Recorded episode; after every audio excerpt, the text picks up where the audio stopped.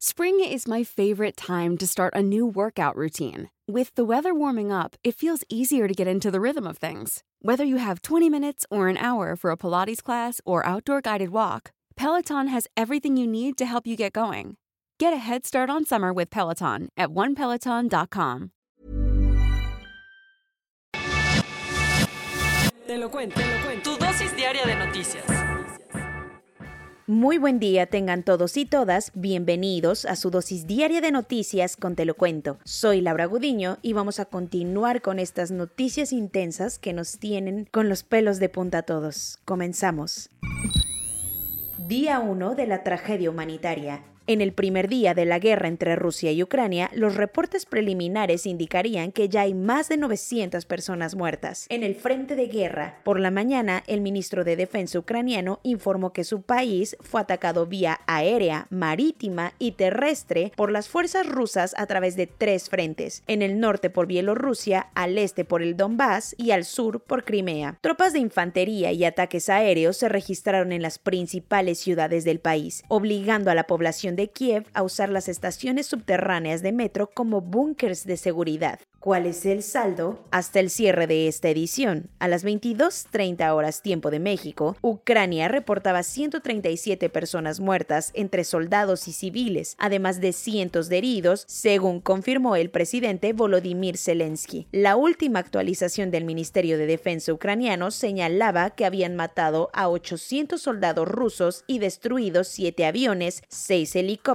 y 30 tanques de Moscú. Por su parte, el Kremlin dijo que su ejército destruyó 74 instalaciones militares ucranianas y 11 aeropuertos. Una de las batallas más sonadas del día fue la que se libró por el control de la central nuclear de Chernobyl, que pese a los esfuerzos del ejército de Ucrania terminó cayendo en manos rusas. Durante la madrugada de hoy en Kiev, funcionarios ucranianos y reportes de periodistas informaron de fuertes bombardeos a Kiev. Esto llegó horas después de que el Pentágono anunció que las fuerzas de Putin estaban organizando un cerco a la capital ucraniana para tomarla. Ante esta tragedia, el alto comisionado de Naciones Unidas para los Refugiados reportó que ya hay más de 100.000 desplazados internos en Ucrania y miles de personas están intentando entrar a Polonia para buscar refugio. Además, el presidente Zelensky aseguró que es el objetivo número uno de las fuerzas rusas y su familia el objetivo número dos.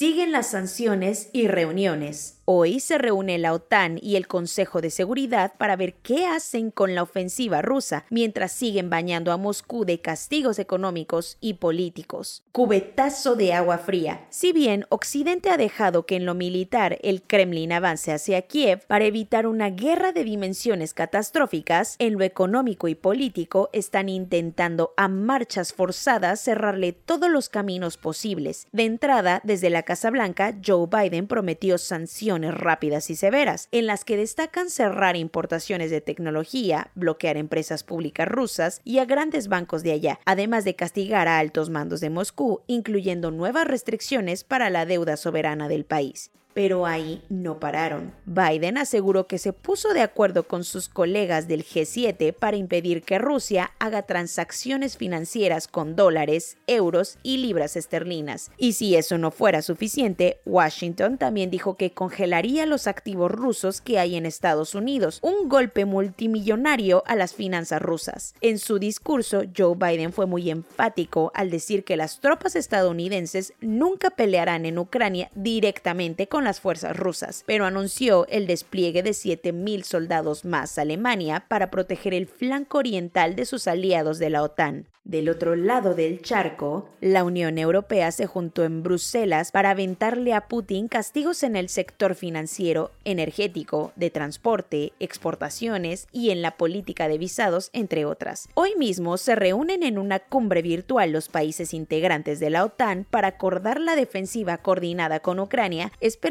poder rasguñar el avance de su enemigo. También lo harán en el Consejo de Seguridad de la ONU, donde votarán una resolución para condenar los actos bélicos del Kremlin, aunque es casi un hecho que Rusia la vetará.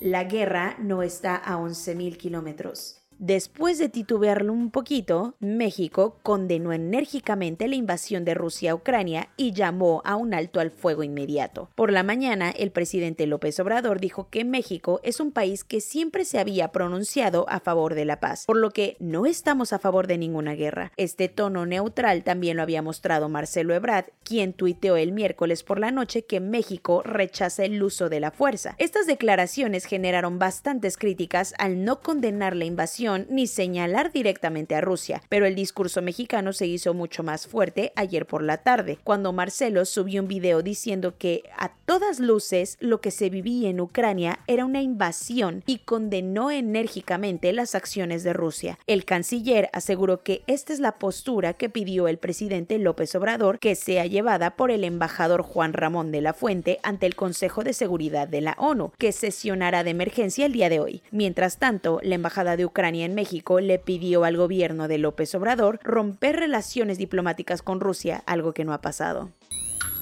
Cuentos cortos. Tras ocho largos meses de toma del campus, la UTLAB fue entregada a la rectoría original de Cecilia Anaya y la comunidad universitaria celebró con todo el regreso. Después de pasar más de medio año sin su escuela, la estudiantada y profesorado de la UTLAB pudieron ver a su rectora, la doctora Cecilia Anaya Berríos, regresar triunfante de los juzgados y entrar por la puerta grande a su escuela, donde anunció que el próximo lunes 28 de febrero regresarán las actividades presenciales. Esto pasó después de que ella fuera a comparecer al juzgado segundo de Cholula para iniciar el proceso de restitución del campus. Ni crees que los despliegues militares pasan solamente en Europa del Este, porque ayer llegaron 950 militares a Colima para poner paz en la pelea entre el cártel Jalisco Nueva Generación y el de los mezcales. Desde la semana pasada, la gobernadora Indira Vizcaíno reconoció que Colima vive una crisis de seguridad por la lucha de estos dos grupos del crimen organizado, por el control de la capital y de Manzanillo. Ante esto, la Sedena desplegó a 950 elementos para apoyar a las autoridades autoridades estatales y federales, todo esto en el marco de la visita de AMLO al Estado el fin de semana. Tal parece que los funcionarios de Morena no entienden que no pueden estar haciendo propaganda electoral de ningún tipo durante la veda electoral por la consulta de la revocación del mandato de López Obrador. Una vez más, el INE le jaló las orejas a Claudia Sheinbaum, quien volvió a usar su Twitter como megáfono propagandista y hasta con jiribilla poniendo Buenas noches, les invito a participar en eso que me prohibieron hablar. Al final, la Comisión de Quejas y Denuncias del Instituto Nacional Electoral le dio tres horas a la jefa de gobierno de la Ciudad de México para que quitara su tuit.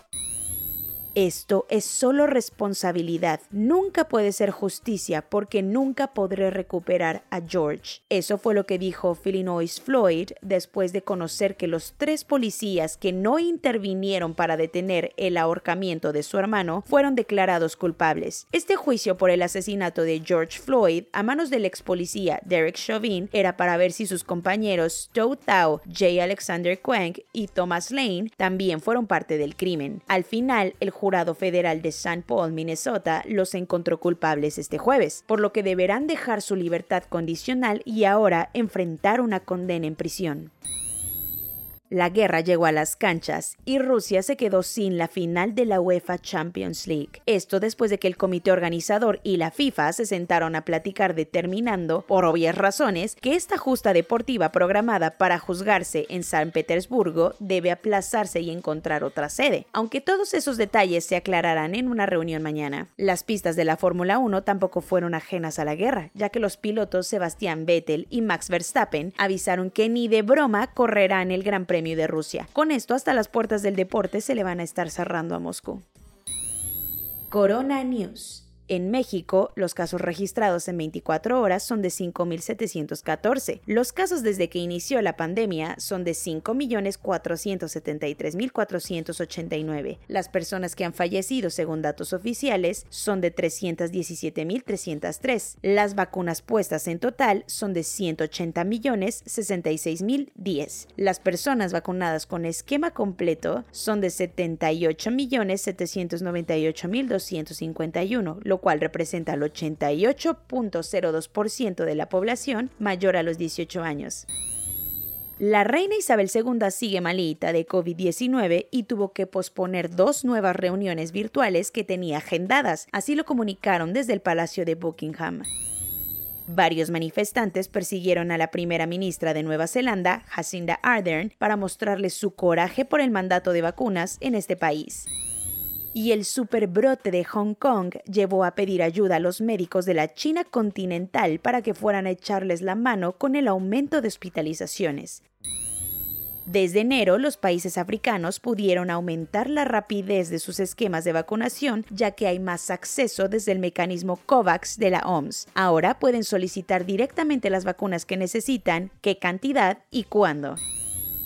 Soy Laura Gudiño y esa fue su dosis diaria de noticias de este intenso viernes 25 de febrero. Su última dosis de esta semana. Los invito a que nos sigan en nuestras redes sociales de Instagram y TikTok y nos vemos el lunes aquí en su podcast favorito, Te lo cuento.